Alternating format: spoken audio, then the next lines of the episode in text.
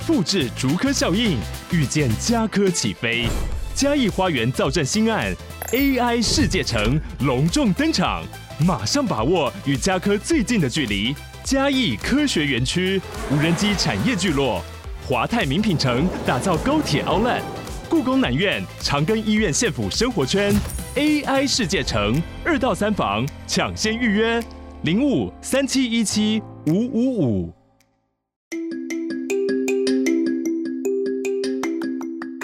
大家早安，欢迎收听通勤十分钟 On the Way to Work。每天早上跟着我们一起掌握最新的国际商业新闻，了解各个产业衍生出来的商业趋势。我们相信每天只要花一些时间，一起进步一点点，长期下来就能够看见巨大的成长。我是 Esther，哟，我是 Tony，让我们一起在通勤的路上前往世界。家早安，今天是二月三号，星期五，欢迎回来通勤十分钟。大家早安，那本期节目呢由知识卫星赞助播出。新的一年，新的希望，相信很多通勤族跟我一样，都喜欢学习并且自我精进嘛。其中一个我非常感兴趣的地方呢，当然就是培养职场的不同能力，让自己可以持续的进步。所以今天呢，想跟大家介绍这门课程——复利领导决策教练。激励的自我赋能之路，是由领导力教练畅销书《复利领导》的作者赖婷婷所主讲的。那赖婷婷教练呢，拥有丰富的教练资历啊，她协助正在当主管或者是想要当主管的人呢，打磨领导力。服务的客户呢，也包含了许多知名企业。我自己呢，也有看过《复利领导》这本书，我非常的喜欢这本书啊，因为我当初花不到两天的时间呢，就看完了。我很喜欢赖婷婷教练的文笔啊，因为逻辑非常的清晰又通顺，而且每看完一个章节呢，我都是频频点头啊，完全是说中了我的心声。它里面讲到了很多，包含其实不只是领导，因为大家可能会想到，哎，领导好像就是要跟很多人的互动嘛。其实但但是呢，他就是从呃自己个人啊，每个人的内心啊，然后如何培养内心的强大开始说起啊。所以我觉得一页接着一页呢，就真的是停不下来啊，真的是讨论到了很多在职场上面的面对工作、面对团队、面对合作的自我心态，那我更喜欢这一句话，在这本书里面啊，他写说到，不是得到。就是学到的这样的积极态度啊。除此之外呢，他还擅长啊使用不同架构和模型啊去介绍面对职场的大小事。因此啊，我很期待这一堂课程啊。相信呢，赖婷婷教练一定会用清楚的逻辑和深入浅出的方式来带领大家学习领导力这件事啊。像这一次的课程呢，就将领导力拆解成三大思维、八大能力，并透过工具与心法，有系统性的持续自我锻炼，用清楚的执行。步骤呢，来带领学员们加强工作职能，学习如何成为一位好的领导者。那这堂课呢，适合从基层管理者到中高阶主管，或者是呢准备要当管理者的所有人啊。领导力不只是只有老板需要并且具备啊，我觉得不仅是向下管理啊，现在呢很多人也会说要向上管理嘛。嗯，这个字最近真的是非常非常的红，就是这种向上管理。嗯，对啊，你自己呢也可以去，因为其实，在组织里面呢，很多人应该都会有。或许都有下属，也会有你的你要往上呈报的一个呃，可能是你的主管呢，或是你的老板嘛，呃，或者是呢，甚至是在沟通和团队合作之中呢，学习领导力呢，都能协助提升工作的表现，让自己呢更容易被看见嘛。要怎么样在团队之中呢？可能是协助大家，或是帮助大家，让大家都变得更好，或是在讨论之中呢，让这样子的讨论呢可以更有效率的推进啊。所以这一次的课程呢，现在正在知识卫星募资。中募资呢，只到二月十九号而已啊。那募资期间，大家也可以享有非常高优惠的早鸟价格。现在呢，输入折扣码，我们通勤十分钟的专属折扣码，通勤三五零呢，还能再享有三百五十块的优惠。嗯，那这个通勤就是国字的通勤嘛，三五零呢就是呃这个数字的三五零。对，那我们也会把详情的资讯还有连接呢放在我们这一次这一集的 show note 下面，大家如果有兴趣的话呢，一定要赶快去看看哦。礼拜呢，有许多的科技巨头要公布财报了。除了之前我们有介绍过的这个微软之外呢，本周打头阵呢，应该就算是脸书的母公司 Meta。那这一次的财报表现呢、我们其实可以从它昨天股价上涨了，在盘后的部分超过十七个百分比，这样子的结果来看呢，应该是还不错的。那在这次的财报会议上面呢，Meta 也公布了算是非常积极的第一季度财务预测，表示说呢，他们希望在今年全年的花费支出部分会比原先预期来的还低，那这其实是应该是非常多人都很担心的一件事情嘛。毕竟呢，他们在元宇宙 （Metaverse） 的部分已经花了非常多钱了。其实，在去年以前啊，Facebook 的营收呢是从来没有下跌过的。但是呢，在昨天的财报上面，我们已经看到了它的营收已经是连续三季下跌的状况。那到目前为止呢，光是在 Metaverse 元宇宙的部分呢，我们就可以看到 Mark Zuckerberg 他是已经花费了将近一百四十亿美金投资在这个可能还没有办法登上台面的业务。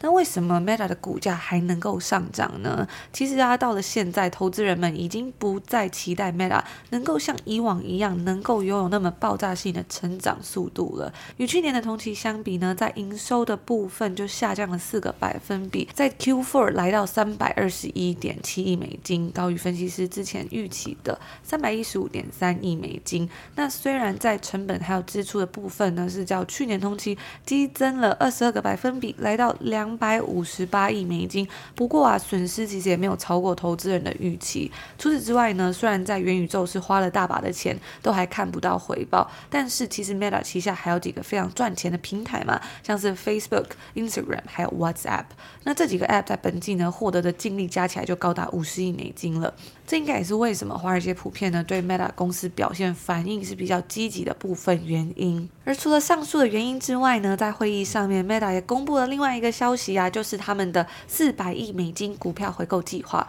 通常呢，投资人会呃比较开心看到公司宣布要来做股票回购，因为呢，买回自己公司的股票啊，也会让市场普遍解读为说，企业是认为目前他们自己的股价是被低估的，代表他们看好公司未来的发展，然后呢，趁着股价大跌的时候把它买回来，也借此呢来提升投资人的信心。那股票回购，简单来说呢，就是指公司用现金重新去收购自己公司在公开市场中的股份，也是一种更灵活的向股东返还资金的方式。通常呢，回购回来的股票，公司可以比如说直接注销，代表说它是呃让外面在外面流通的股票减少嘛，或者呢，公司也可以将回购的股票当做库藏股保留起来，未来呢可以再作为发行可转债啊，或者是用于提供员工福利等。等等的，嗯，对啊，那这一次呢，其实他呃要花预计要花四百亿美金来去回购股票，其实已经比去年他一整年要呃就是花在。回购股票的资金还要多了，所以这个呢也算是让投资人比较振奋的一件消息啊。那因为我们刚刚讲到，其实回购股票呢，其实呃你让在外面流通的这个股数啊，其实会比较少一点点嘛。那如果在外面流通股数比较少的话呢，其实也会去影响到你的 EPS，就是 earnings per share 嘛。因为其实 earnings per share 呢，其实你是用获利来去除以你的在外流通股数啊。那这样子呢，也可以去相对的哎去给予这些。拥有 Meta 股票的呃股东或是投资人，这个在手上股票的一个增加这个股票的价值啊。那在第四季之中呢，Meta 每日的活跃用户人数，这个 DAU Daily Active User 来到了二十亿人，与早前分析师预期的十九点九亿人呢是差不多的。那该公司是在去年十二月的时候呢，第一次公布说他们已经达到了二十亿的日活跃用户里程碑，其中呢有包括它所旗下应用程式，但是我们刚刚所提到这三个嘛，脸书、Instagram 以及 WhatsApp 等等的。那这样的表现呢，也就让该公司认为说，虽然在二零二二年全全年而言呢、对于 Meta 来说是十分困难的一年，但是他们还是认为自己是全球社交平台市场之中最主要的一间公司。那分享到这里呢，我们就稍微来看一下，就是刚刚讲到这个呃活跃人数嘛，就是他们有多少的用户。今天有看到一个蛮有趣的新闻。Business Insider 他们就公布说，有一些不同的平台呢，他们花了多少时间才能够达到 a hundred million 一亿的用户？那首先是 Spotify，Spotify 它是花了四年半才达到一亿用户的这个里程碑，而第二间公司是 Instagram，Instagram 花了两年半的时间呢，才达到一亿用户。那接下来这间公司呢，它花了不到一年的时间，它只花了九个月就达到了一亿用户里程碑，就是 TikTok。那最后一间这间公司呢，更更是厉害啊，他花了，他只花了两个多月的时间呢，就达到了一亿用户的里程碑哦。那 Tony，你可以猜猜看是哪一间公司这么厉害？嗯。这是一个好问题，因为我刚刚好像有稍微看到答案，就是最近非常最近非常好，大家来可以想一下说，说大家应该也猜得到，或许有人已经猜到到底是哪一间公司，嗯、或是算是哪一个平台，它这么快在这么短的时间就可以达到一亿用户了嘛？所以我在猜，应该是最近非常非常夯的 Chat GPT。没错，就是最近非常热门的这个，算是整个 AI 产业这个聊天机器人 Chat GPT，它在呃不到两个月就达到了一亿用户的里程。啊，算是非常非常惊人。那他们的平台有没有办法 handle 这么多的、uh, traffic，、嗯、这么多的流量呢？也是大家就是很关心、很担心。因为之前我在用的时候就发现，哎，它好像出现了一些问题跟障碍嘛。就是它其实蛮长，因为这流量太大了，所以很长呢它会就是跟你说，哎，我们现在流量嗯有点塞车，所以你可能会。没有办法产出这个正确的或是适当的回应啊，或是没有办法产出回应嘛，然后你就是要重新的 refresh 好几次啊，所以哎，我算是也是现在也还蛮常用，就每天都呃可以用到它。嗯，真的我觉得还蛮好玩的，而且就可以去练习说现在看说，哎，你要写什么样的 prompt，你才可以得到你要的答案嘛？因为有时候怎么问问题，其实也是一件很困难的事情。嗯，没错没错。那因为呢，就是人太多了，然后他一开始的现在啊，其实到现在也还是免费的一个呃。状态嘛，但是他为了要去缓解这样子的呃，就是会塞车的一个情况，然后再加上他要开始变现，所以他好像要推出了每个月二十块美金的一个订阅方案。目前这个方案呢，应该是只有在美国。开始推出啊，接下来在其他地区推出啊。那呃，订阅的人呢，可能会享有，就是你在呃可能流量大赛车的时候，你可以先用，然后还有一些最新的 option 啊，或者最新的一些功能，你可以去享用到啊。啊，应该对很多人来说是很兴奋的。我其实蛮好奇，呃，有没有通勤族呢，也是每天都一直在用这个 Chat GPT 的，或是大家是用在哪一些方面嘛？因为它呃现在它的应用是非常非常广嘛，可以叫它写 code，可以叫它写诗、写 essay，或是写。写任何的东西嘛，所以就是每个面向呢，其实都可以呃请他来帮忙嘛。那我很好奇，大家觉得他最好用的地方在哪里？还有大家觉得他最难用的地方在哪里？那我们回到今天这个脸书母公司 Meta 的财报啊，呃，很多人呢应该会比较关注的是这个它的元宇宙的部分到底是怎么了嘛？那在财报之中呢，我们有看到，在这个部门啊，该公司还在继续大规模的亏损。脸书的 AR 以及 VR 团队呢，这个 Reality Labs 在上个季度是亏损了四十二点七亿美金，全年亏损是来到一百三十七亿美金。那该部门去年的营收呢是二十一点五亿美金，略低于前年的二十二点七亿美金。对比在前几天也公布了财报的 Snapchat 母公司 Snap 呢，其实 Meta 这一次积极正面的第一季财务预测，算是一个非常重要的指标啊。因为嗯，Snap 在周二的时候呢，有向投资人表示说，他们第一季的营收将会下降二到十个百分比之间。虽然 Snap 的规模呢跟 Meta 相比是小了很多，不过因为身处于同一个产业嘛，他们可能呢还是会面临到一些一样的问题。所以呢，在这次 Meta 的这个财报会议之中呢，也是很多分析师会提出的疑问。那 Meta 昨天的财报结果啊，也让该公司终于结束了他们在华尔街长达一年的股票下跌。Meta 的股票呢，在二零二二年损失了大约是七十 percent 的价值。嗯，那今天呢，Meta 收盘呢，今天算是呃整个美股，特别是纳斯达克指数还有科技股都是大涨的一个状况嘛，所以今天收盘呢，Meta 的股价呢是上涨大涨了二十三个百分比啊，来到一百八十八块美金。今天的每日股历的内容呢，今天是台湾时间的二月三号星期五嘛，我们要来看到麦当劳这间耳熟能详的公司，相信大家应该也不陌生的，或是非常的熟悉。大家可能呃时不时啊，或是有时候呃可能在我以前在台湾呢，有时候不知道吃什么时候啊，可能麦当劳呢就是其中一个选项啊。那麦当劳作为美式素食连锁的代名词啊。是麦当劳兄弟，他的这个源头啊，可以追溯到麦当劳兄弟在一九四零年代于美国加州呢开立第一间原始的麦当劳门店。那他们呢算是科技的创新者啊，因为他们将当时工业时代呢所发展出来的泰勒化和标准化的概念呢引进到了食品产业之中，所以啊将餐厅的厨房呢做成了一个新的组装流程啊。对于每个汉堡呢有多少片的内容物，例如几片菜。要有多少的呃番茄酱及多少番茄酱，或是呃煎肉等等的，都算得非常的清楚，而且每一个员工都有负责一项生产流程，或是有每一个台子负责一个生产流程，让这些食品呢能够快速的生产，然后组装起来送到消费者的手中。然而会有现今的现在的麦当劳的规模还有公司呢，这是要说到另一位商人，他的名字呢叫做 Ray Kroc。那他是一位很敏锐的商人和业务员呢，但是他其实他的前半生呢，都过着好像平平淡淡的，就是哎，就是卖东西为主。一开始呢，他只是担任原先麦当劳他们奶昔机器的业务员啊。当时他已经五十二岁了，但是呢，就是凭借着他的一个呃敏锐度，他就发现说，哎。这一间加州的公司，他怎么一直要买这个奶昔的机器呀？那代表说，人家一直有需求要买这个东西，就代表他们可能生意很好嘛。所以呢，他就实际到了麦当劳的餐厅的时候呢，他发现哇，他被这个全新泰勒化的食物生产线呢给震慑住了。他体验到啊，比起快餐甚至还要快速的这种出餐速度，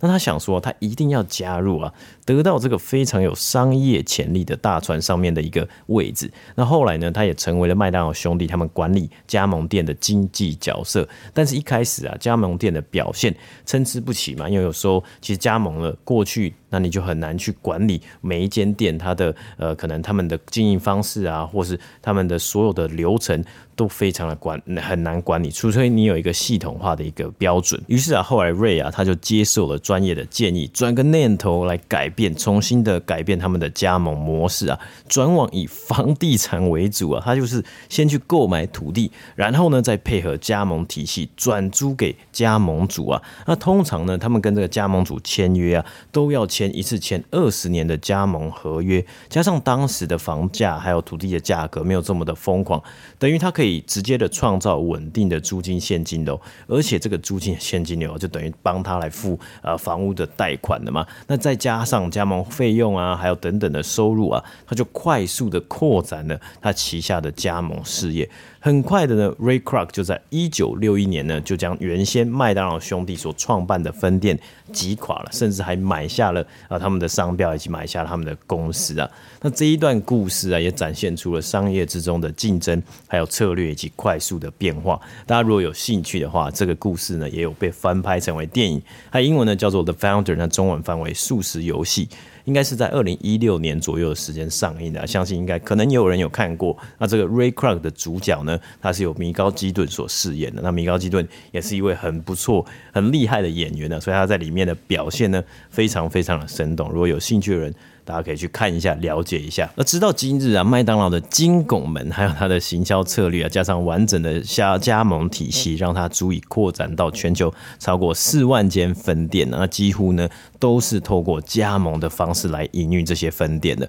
那该公司呢也在一月底的时候公布了最新一季去年第四季的财报，他们的营收呢是达到了五十九亿美金啊，每股盈余呢是达到。二点五九块美金，那这两个呢都有高于分析师的预估。其中麦当劳也看到了消费者进店消费的次数还有表现，比起像是半年前或是一年前他们自己预估的还要好哦。那全球的同店销售额呢也成长了十二点六个百分比。那他们呢也提到了，除了因为通货膨胀，更多的消费者呢选择麦当劳素食而不是去餐厅用餐之外，还有呢受到近年来不错的行销策略来。拉高他们最新一季的销售额，例如啊，去年在美国推出了成人的儿童餐，这东西呢真的非常非常的酷啊！他们呢与潮牌 Cactus Plant Flea Market 或是简称啊，很多潮流人士啊会简称叫做 CPFM 啊，那联名。推出成人的儿童餐，专属于大人的儿童餐。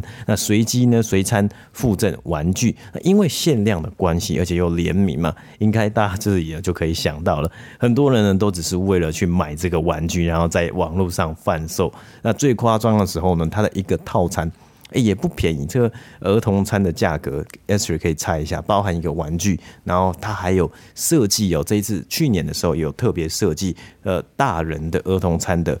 纸盒。因为以前我们在看麦当劳快乐儿童餐，它也有一个很可爱的纸盒嘛。那这一次呢，大人的它也有跟 Cactus Plant Flea Market 一起联名，然后让它来设计纸盒以及最新的玩具。嗯，我觉得印象中，我记得在这里的儿童餐，其实我已经很久没吃，我的印象还停留在以前去呃西班牙留学的时候，我那时候还蛮常买儿童餐的，然后那时候吃儿童餐好像是四块欧元吧，如果没有记错，四五块这样子，所以我猜呃 Tony 讲的这个如果联名款的呢，因为欧元比较大一点点嘛，然后后来跟美金差不多，所以如果这样的话，我猜可能六七块美金左右。对，但是我们一般想到儿童餐，其实就是因为它分量比较小嘛，然后它的呃这个呃价格通常都会比较少。但是呢，这一个餐呢、在去年。最夸张，因为它其实它的内容物应该是跟一般的套餐差不多，然后再加上玩具啊，它可以卖啊，麦当劳卖是将近快要十八块美金那比原本的一个套餐还贵，对，比一个套餐还贵，因为它其实里面的内容物啊，好像有有有一个是十块麦克鸡块餐，然后有、嗯、有大麦克，哦就是、大人版本，对，其实大人大人版本的，对对对，分量有加大，就跟一般的套餐一样，然后再加上这个玩具，还有特别设计的纸盒。但是啊，因为这一个餐是有包含食物的嘛，它卖十八块美金，可是最高啊，去年最高还有吵架，大家想要买那个玩具，最高呢在网络上可以卖超过二十块美金，就一个那个玩具。哇，说到这个，我记得在去年吧，好像嗯，在我们这边加拿大的麦当劳也有儿童餐，然后它是一个。他也是送一个玩具，很可爱的一个杯子，就是那种童书的一个角色，嗯、我已经忘记那那个角色叫什么名字了。就是他有一个笑脸，还是对对对，有一个笑脸，然后有好好多颜色啊，圆圆的这样，圆圆的，然后就是一个黄色的人，嗯、然后他那个手小小的，有两只手、两只脚小小的这样子，然后他就有做那个杯子，非常的可爱，就是小朋友那种，然后我就找了好多间。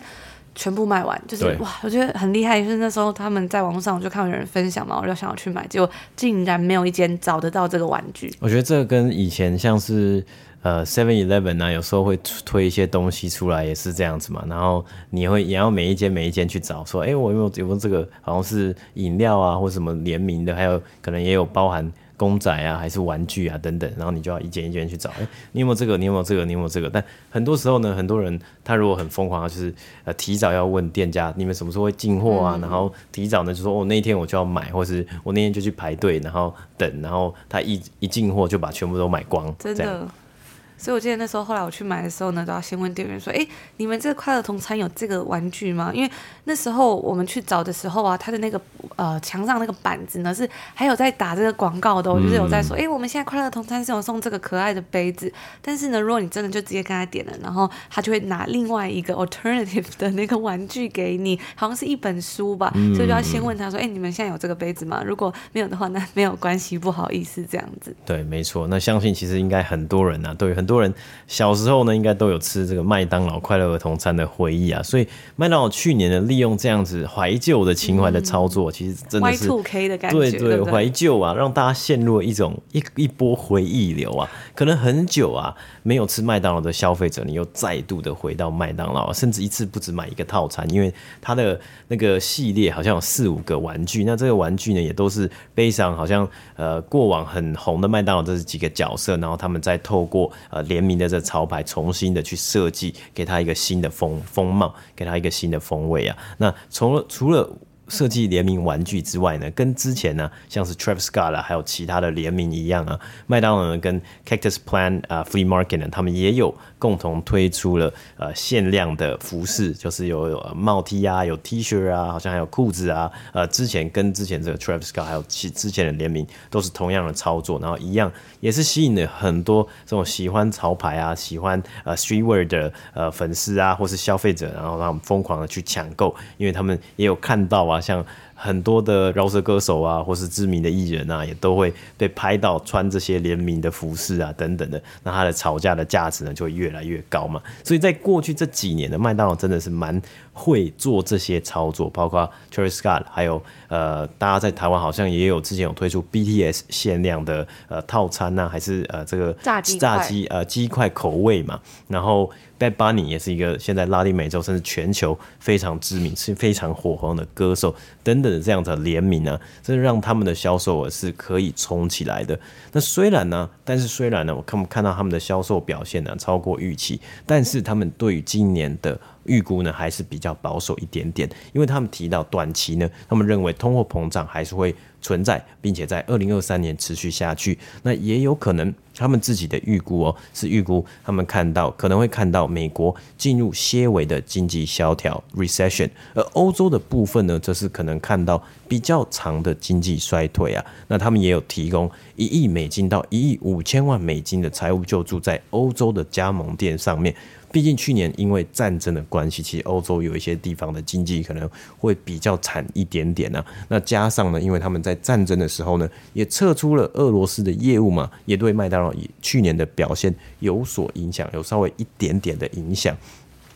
嗯，我们之前在电子报里面有介绍到啊，就是麦当劳撤出在呃俄罗斯的业务嘛，后来呢就被别人买走了，然后改头换面，变成它的招牌本来是红色，变成这个绿色的麦当劳，不知道大家还记不记得？嗯、对，是蛮特别的。然后它的东西呢，应该好像。呃，听说好像是一模一样的嘛，只是就是它的名词就不一样，然后就是一样还是卖呃可能美式的快餐这样。那去年呢，全年麦当劳的全年营收呢是达到了两百三十一点八亿美金，跟前一年呢是差不多的。其中呢也有一个原因，就是因为它是跨国企业嘛，所以在汇率的关系呢，因为美金在去年很多时候都比较强势，所以它的销售数字呢也会受到汇率的关系所受到影响。那今天呢，麦当劳的收盘股价呢是来到两百六十三块。美金。以上呢，就是我们今天星期五要跟大家分享的内容啦。很快呢，这个礼拜又要过完了，也时间正式来到了二月份了嘛。那我最近呢，就有看到一个呃订阅通勤族的回馈，我觉得非常的感动，稍微跟大家分享一下。他就留言说呢，默默的从第一集听到现在，终于要加入订阅的一份子，哇，那真的是。非常长的一段时间呢，是从二零二零年中到现在了。如果是呃那时候的第一集的话，那这位通讯组就说，而且今天还是过完年的开工日，感觉是一个很赞的开始。谢谢 Esther 跟 Tony 做的优质节目。那我在这个礼拜呢，看到这个呃订阅通讯组，就是我们在完成正式订阅之后呢，可以来可以填写一个表单，然后加入我们的 Slack 的这个群组，一起参加每个月的抽书活动啊，还有一些公告内容等等的。有时候呢，就会收。收到一些订阅通勤组的回馈讯息，那我觉得真的很感谢这位通勤组啊，无论是从第一集就支持到现在，还是现在终于还是现在呢，决定要加入订阅制，我觉得对我们来说呢，能够成为通勤组在开工日这样子一个美好新开始的选择，对我们真的是一个非常大的鼓励，也是我们的一个很大的荣幸啊。那我觉得呢，也要谢谢所有支持我们的通勤组，或许听起来很微不足道，但我觉得一路以来呢，我们都互相影响着，塑造彼此。互相扶持着。那也谢谢大家的鼓励啊，让我们知道说，诶，一直以来做好每一集节目，挖掘所有有趣的商业新闻，然后分享每一个可能对大家的生活、工作上面有一点帮助的知识或资讯。从二零二零年呢，坚持到现在都非常的值得。每一天，还有每一集的节目，每一个电子报，还有每一个在 IG 啊或者是脸书上面跟大家的分享，我觉得呢，都是我们一路以来非常珍贵的、非常珍贵的一个资产。那我们也希望呢，在未来可以持续传递。这种正面的能量，让大家在生活还有工作上都陪伴大家充饱电，开启美好的一天。嗯，没错，就是希望呢，我们真的也希望像我们去年做日历一样，真的每天呢带给大家一个鼓励啊，带给大家正面的能量，让大家真的呢，诶，面对呃所有的事情啊，不管是工作啊，或是生活的所有事情啊，都感觉好像我们也在陪伴你，跟着你一起学习，跟着你一起进步成长。嗯，那我最近呢非常喜欢一个日本的歌手。有一天呢，我在多伦多就是去吃我很喜欢的一间拉面店，叫做 Rising 的时候，哎，我就听到这个歌好好听哦，嗯、然后我就打开这个呃手机那个 Shazam 可以查那个歌嘛，然后我就看，哎、嗯，这个人叫 Yuri，我想说哇，这个人是谁？然后回家就赶快听，然后就一听就停不下来，就听了好多首，而且我觉得非常适合在运动的时候听，因为他的歌声呢非常具有爆发力，嗯、就是可能在跑步的时候吧，我自己觉得有时候呢会跑不下去嘛。坚持不下去的时候，听这音乐之后，听到那个副歌会突然跑得更用力，嗯、我觉得就非常的棒。然后后来我就越听越听，就哎就去查了他这个人的故事啊，然后就发现真的非常的励志哎，就是他从他好像是从呃高中毕业之后，他就没有再继续升学了，然后他就是跟他的朋友一起呃组一个乐团，但是呢这个乐团在二零一九年的时候就不幸解散了。但解散之后呢，他并没有放弃就是唱歌的这个梦想，他就到了街头呢去当街头艺人。然后一直唱歌，一直唱歌，一直唱歌。那终于到后来有一天呢，他迎来了他的这个，算是他人生的一个奇迹时刻。就有一天呢，他就有被拍到一个影片，是他在涩谷的街头唱歌。他有被拍到那个他在一个地方，那个地方呢还贴着不能在这里唱歌，这样就是不能当不能在这里当街头艺人，对对对对对，不能表演的。但是他还是就是在前面，在那个那个告示牌的前面，我就是要唱歌给你听，就是还蛮心酸的那种感觉啦。然后呢？嗯他在那时候就唱了一首歌，他就唱了呃，My First Story 这个乐团也在日本非常的红的这个乐团的一首歌啊，那个我不会念那个日文，但是他那个歌。好像哈娜呃哈娜花，然后零七一四这样子，那刚好呢，呃，My First Story 啊，其实是唱一唱，这真的是一个奇迹的故事，我觉得这真的太太神奇了，超级厉害。刚好他在唱的时候呢，因为很多时候你要翻翻唱这个歌嘛，但是你总会应该很多人都不会想到，你唱这个歌的同时呢，你可能会唱就是主唱这个这首歌的原唱就站在你的前面，啊，刚好呢，My First Story 这乐团的主唱 Hero 呢就站在他的前面，然后当他唱到他好像唱唱。完第一段主歌跟呃第一段副歌的时候呢，更奇迹般的发生了，那 Hero 呢就走上去啊，跟他一起合唱了。没错，然后就整个画面非常的激动啊！当当他当时刚好看到这个人的时候呢，这个这首歌的原唱的时候，他感觉是整个下巴都快掉下来，但是还是要继续弹嘛，继续唱，因为他是就是街头艺人，就是现场实力演唱这样子。那更奇迹的发生呢，不止在这个东西，还有他们呃唱完之后，这个 Hero 就跟他留下了联络方式，就是 IG 互相追踪这样子。然后一连串呢是在一个月之后的这个 My First Story 在日本的演唱会上面呢，就是呃这个他们就邀请了这个 Yuri，然后他就后来他就有问他说：“哎，你有没有自己写的歌啊？”刚好他那时候写了一个歌，我不知道日文怎么念，但就是捉迷藏的意思。中文捉迷藏。然后后来呢，这个 My First Story 就帮他录制了这首歌，然后在演唱会上面就哎有一个桥段，就邀请他上去唱这首歌，然后在隔天呢就在串流平台上面上架了这首歌这样子，然后很快呢他就迎来了更多的奇迹啊，就比如说他的歌就是创下了很多的这个 record，就打破了很多的记录啊，有非常高的这个呃收听的数量啊，然后算是就是爆红了嘛。然后到后来呢，他就是也是呃，在推陈出新呢，再推出很多他自己的音乐，相信应该也有通勤者有听过很有名的这个 Dried Flower 干燥花，燥花对，就是在二零好像在二零二零年，二零二一年真的是很少了个日本的很多音乐排行榜啊，然后创下了很多收听的记录嘛。所以我最近就看了非常多 Yuri 的影片啊，因为他自己除了是歌手之外，我非常震惊，就是他还有一个 YouTube 频道，然后是日更的，然后我就觉得哇。就是觉得真的是非常非常的佩服，因为我们也是日更节目嘛，我们也深知这其中的不容易。然后他是一个创作型歌手，但是他竟然还有一个日更的 YouTube 频道。当然，他现在有他自己的团队，还签给了 Sony 嘛，所以他有非常多的资源。不过，我觉得能够有这样子的决心，还有这样的毅力，就是一路以来呃一直在唱歌啊。然后在他真的爆红之后呢，他还有这样的能量，继续专注在他自己想做的事情上面，然后呃持续的精进，持续的表演。我觉得这是。是一个我非常想要学习，然后我非常非常佩服的一件事情啊！因为我也知道说，诶，其实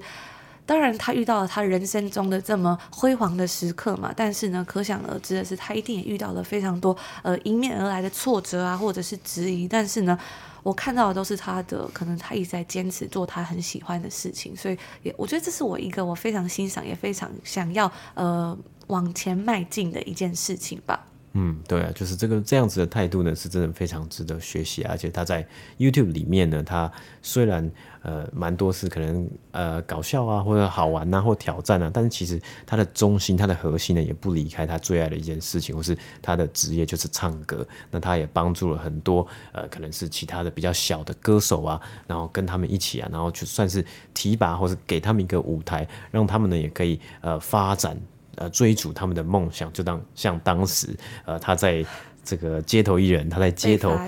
表演的时候呢，遇到了歌曲的呃，他翻唱歌曲的原唱。这样子的奇迹般的机会啊！嗯，那那时候 My First Story 这个主唱 Hero 他也是讲说，他想要支持说有梦想的人。那当然呢，这个 Yuli 他也是在那时候在唱歌的时候，其实他功力已经就很不错了嘛。就是他也是一直在不断的打磨自己啊，训练自己，然后直到有一天遇到这样子的机会，我觉得真的是非常非常的敬佩啊。那他刚那刚 Tony 有讲到嘛，就是他有说到，就是他现在在那 YouTube 里面可以看到，他常会就是走在这个他当初唱街头艺人的这个地方，然后。去哎，看看其他的后生晚辈啊，或是其他的跟他一样有梦想的人，然后去鼓励他们，帮助他们，我就觉得哇，真的是。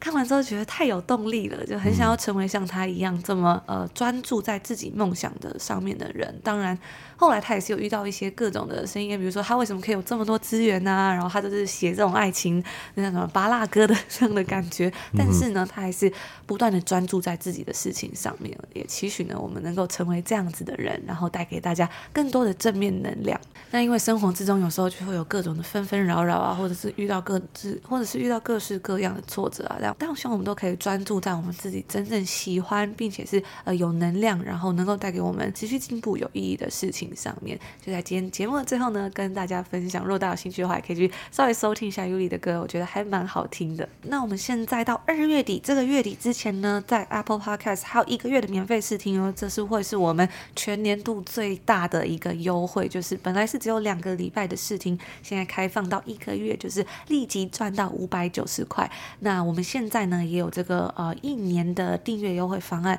也是打了七六折，直接省下一千六百九十块。所以如果一个月的免费试听，再加上订阅一年的这个专案呢，就可以是得到四个月免费收听这么大的优惠。嗯，那我们今天有讲到订阅制嘛？那其实，在订阅制里面呢，我们每个月都有一个福利啊，就是我们要抽十本书呢给。有订阅的通勤族啊，那每个月呢，其实我们过去这几个月啊，或是去年呢，真的都讲了很多很棒的书。今天呢，刚好这个时间啊，我们这一开头的时候呢，有分享到复利领导这个课程嘛，那我讲到呢，赖婷婷教练呢，他自己在去年这本书啊，应该是算是在去年在台湾也是呃畅销榜的，就是很前面排名非常前面很热销的一本书。那我们这个月呢，就希望可以抽十本复利领导这本书给大家呢。那我们会在下个礼拜呢，在 Slack 群组之中呢，公布抽奖的一个详细的规则，然后也会找一集的节目呢，跟大家分享我读《复利领导》这本书的心得。所以大家如果已经完成订阅，收到这个订阅发票的话呢，记得到 Show Note 下面填写这个表单，然后赶快加入群组，这样才不会错过每个月的好书抽奖活动喽。